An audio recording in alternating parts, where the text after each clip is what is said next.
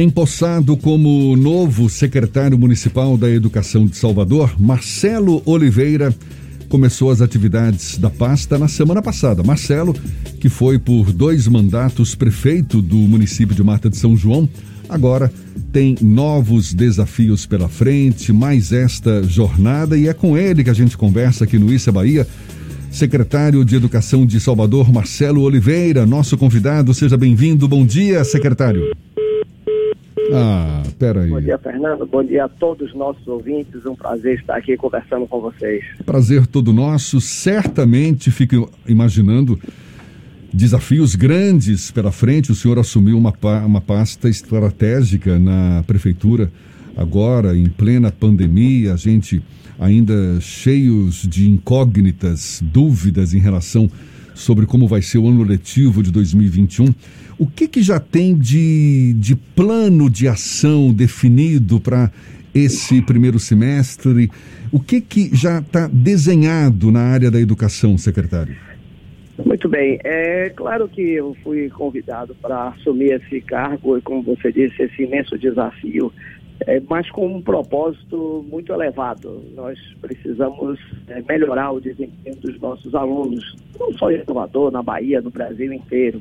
Nós sabemos aí as, as questões envolvendo a, a, o baixo desempenho dos alunos na educação pública e nós temos esse enorme desafio para enfrentar. Nosso primeiro, primeiro degrau aí que temos que vencer é o retorno das aulas presenciais. Veja que esse ano de 2020 foi ele praticamente, foi quase que ele todo com atividades remotas que foram feitas, mas que elas têm uma limitação.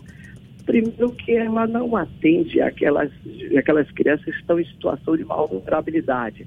Eu estou falando daquelas crianças que têm um baixo desempenho escolar. Se eles já tinham baixo desempenho na presença do professor, no ambiente escolar, com toda a assistência do, do, dos, dos profissionais da educação na escola, imagine como é que eles vão se desempenhar sozinhos em casa, com pouca assistência é, dos pais ou dos parentes, para fazer o, o ensino remoto. O ensino remoto é uma modalidade válida, mas eu entendo que para níveis mais altos da educação, nível superior, uma pós-graduação, uma especialização, enfim, no, no, ensino básico, que envolve o fundamental e o médio, é, ela pode funcionar como um apoio, como um complemento, mas não como a base do ensino. Então, a primeira coisa que temos que fazer é, sem falar, claro, que naqueles menores, aqueles do Fundamental 1, as crianças estão na alfabetização, no segundo, terceiro ano, elas nem mesmo têm autonomia para abrir um computador, colocar, entrar no site, enfim ela, então, é, nós precisamos aí, é, como eu disse, essa, tem uma limitação, essa modalidade de ensino, então precisamos retomar as aulas presenciais o mais brevemente possível. Não há possibilidade de a gente esperar uma vacina ou esperar, melhor dizendo, a imunização da população para que te retorne às aulas. Veja por quê. Está se falando que esse mês de janeiro ainda, ou no próximo, começa a vacinação aqui no Brasil mas precisamos vacinar pelo menos 60% da população para a gente ter, digamos, interromper a, a, cadeia de transmissão do vírus. Isso não vai acontecer da noite para o dia. Depois, depois de vacinadas, as pessoas têm o período de, desenvolvimento da, da, dos anticorpos né, para que ela se torne realmente imune à doença. Então, isso vai acontecer lá para o segundo semestre, se Deus quiser. Então, seria mais um ano perdido se a gente não voltar às aulas com a brevidade. Então, qual é o nosso principal, primeiro e prioritário desafio? É retomar as aulas. Mas como fazer isso é, garantindo que as crianças, os professores e todos os profissionais da educação não ficarão expostos a um risco maior do que o que eles têm hoje? porque você sabe que é completamente impossível eliminar o risco da, de contrair essa doença. Não é possível acontecer isso.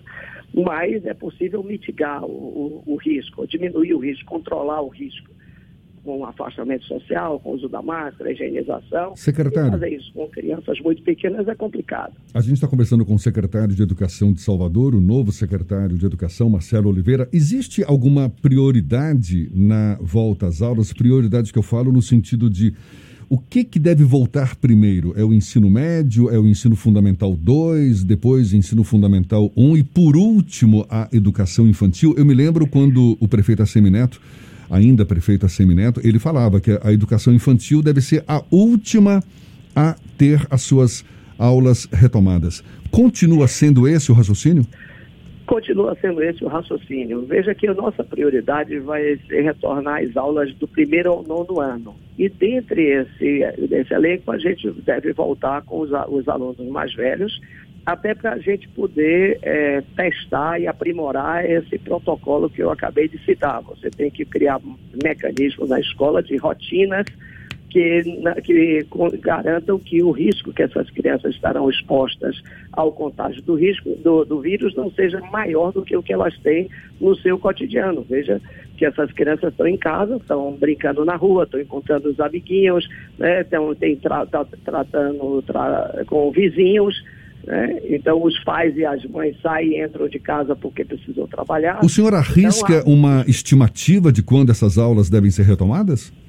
Veja, nós estamos trabalhando arduamente, inclusive em, com, em, com, um acordo com a própria rede estadual de ensino. Tive já uma, um encontro muito produtivo com o secretário estadual de educação, que está sintonizado né, conosco nessa necessidade premente de voltar às aulas.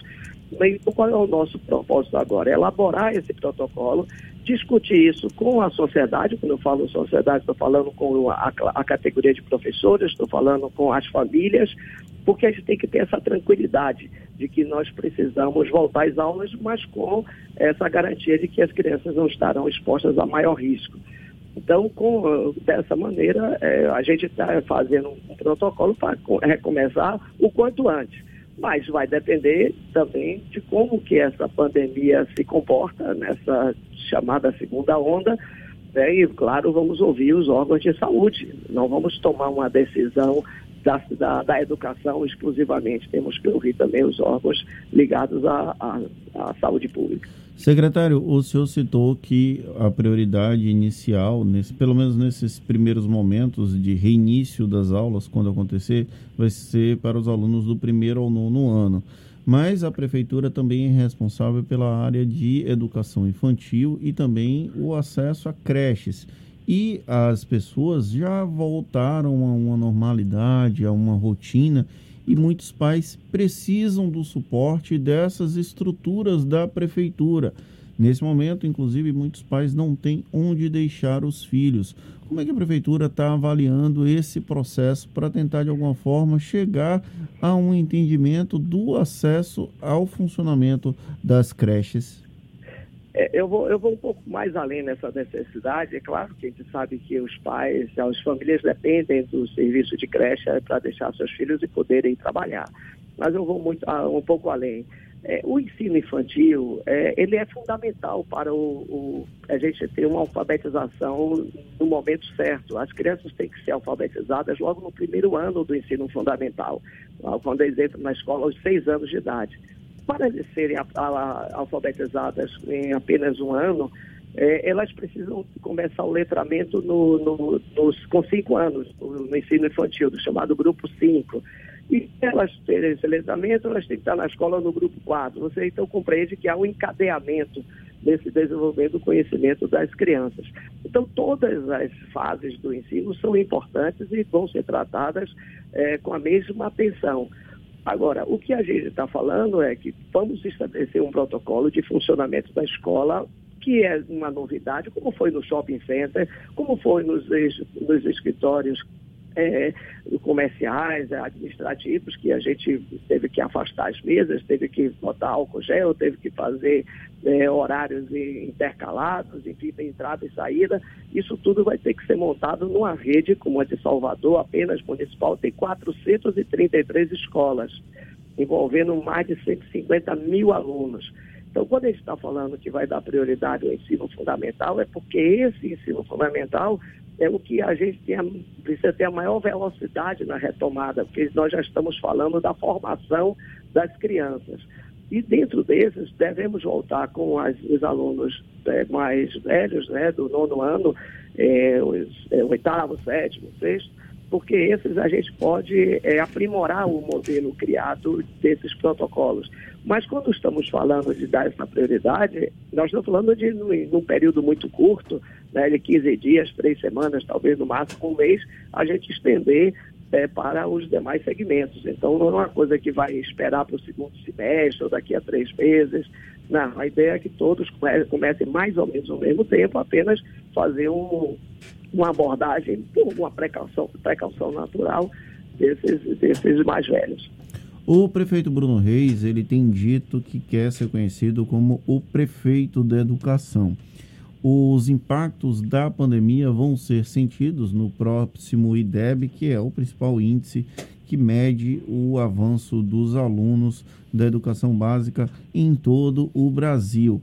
Como é que o senhor pretende manter um ritmo de crescimento do IDEB, que é um padrão que tem sido visto em Salvador ao longo dos últimos anos, nesse contexto de pandemia? Veja, nós precisamos tomar algumas medidas estratégicas para acelerar o desempenho dos alunos. Salvador é uma rede de ensino, esse vai ser o meu quinto dia na, na, na, na prefeitura, né, no trabalho regular. Estou começando a tomar pé na situação, conhecer a rede, não é, é uma rede muito grande, mas o que eu já percebi, já constatei, é que foi feito um trabalho muito bom esses últimos anos de, de eh, aprimoramento da própria rede física das escolas. Temos hoje boas escolas, muito boas estruturas, a formação de professores, a estrutura de apoio pedagógico eh, das melhores.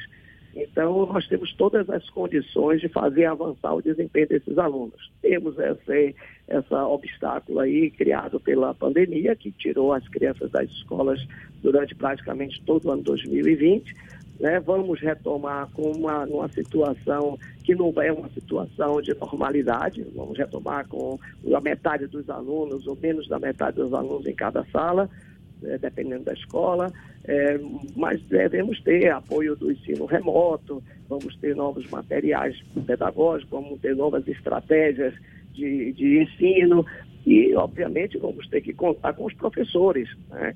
Os professores passaram todo esse ano aí certamente angustiados com o fato de não de seus alunos estarem é, sem a assistência devida, tenho certeza estão todos ansiosos para retomar as aulas. É, e nós vamos ter que, que, contar com todo o empenho, a dedicação, o apoio deles para que a gente possa compensar esse prejuízo que é, é, é claro, não, não, não, tem como esconder que os efeitos, inclusive, desse, desse prejuízo vão se repercutir pelos próximos anos. Não é uma coisa que a gente vai corrigir este ano, porque esse ano 2021 se pretende fazer dois anos em um. O ano de 2020 e 2021. E depois, em 2022, vamos, esperamos voltar à normalidade, mas aí nós temos que resgatar todos esses conteúdos, todos esses conhecimentos que não foram dados no momento certo. Secretário, quando, quando o senhor fala que espera contar com o apoio, com o empenho dos professores nessa, nesse momento agora, super delicado e tal, a gente sabe que com esse período prolongado aí de paralisação das atividades, uma das preocupações é, é, é, exatamente em relação ao aumento dos índices de evasão escolar, não é isso? Embora haja muito, muitos esforços aí das redes de ensino com atividades híbridas para tentar reduzir os prejuízos e tudo mais e tal. Agora, que ações concretas devem ser reforçadas com gestores e educadores para o desenvolvimento dessas ações específicas com foco nos estudantes com risco de abandono escolar. Porque os professores, de certa forma, eles também foram pegos de surpresa. Claro, existe uma grande responsabilidade na, é, sobre eles, mas que, que apoio a gestão pública deve oferecer aos gestores, aos educadores, para minimizar esses efeitos? Isso. Então, veja, é, primeiro que nós estamos com, já começamos, né, já essa semana tive um encontro com representantes dos professores para falar dessas nossas é, prioridades, falar dessas nossas expectativas em relação à retomada das aulas. Essa é a primeira questão. Segunda, com relação à, à evasão escolar, nós temos que ter na escola é, um protocolo de funcionamento mesmo durante a pandemia que torne a escola atrativa a escola não pode ser um local que as crianças vão por obrigação, elas têm que ir por vontade própria, porque ali é um ambiente bacana, que vai encontrar seus amigos, vai ter toda uma parte de conhecimento, transmissão de conhecimento, mas também tem uma parte lúdica da escola, dos seus desenvolvimentos, de todos os aspectos é, socioemocionais das crianças. Além disso, temos, vamos ter que é, reforçar a questão da busca ativa, né, que é um processo que, que, a gente controla o acesso das crianças na escola, ou a frequência das crianças na escola, e isso é de suma importância e uma grande ajuda para os professores que, por acaso, um, um, aluno faltou um dia, tem que saber por que, que ele faltou, tem que comunicar aos pais, tem que ir em busca desse aluno para que ele retorne às aulas, saber por que, que ele, ele não foi para a aula, o que é que está faltando. Então, todos os esforços vão ser evitados é, para que a gente tenha uma, uma compensação da perda de desempenho provocada pelo esse afastamento das escolas. É, temos que, nessa retomada, acelerar o desempenho dos alunos, que é outro enorme desafio, e, e é, dar esse, todo esse apoio à estrutura escolar para que as, e, e as famílias, para que as crianças retornem às aulas é, com, a, com a vontade de aprender. Secretário, para a gente encerrar, a gente é, sempre ouve também falar da importância dessa parceria entre escola e família. Ou seja, a importância de reforçar os laços entre escola e família. Existe alguma estratégia nesse sentido também? de manter um meio de comunicação para que familiares possam sanar dúvidas, possam enxergar na escola o apoio necessário para que os estudantes possam avançar nos seus estudos, mesmo que ainda haja tantas incógnitas aí pela frente? Sem dúvida. Veja, você tocou num ponto crucial.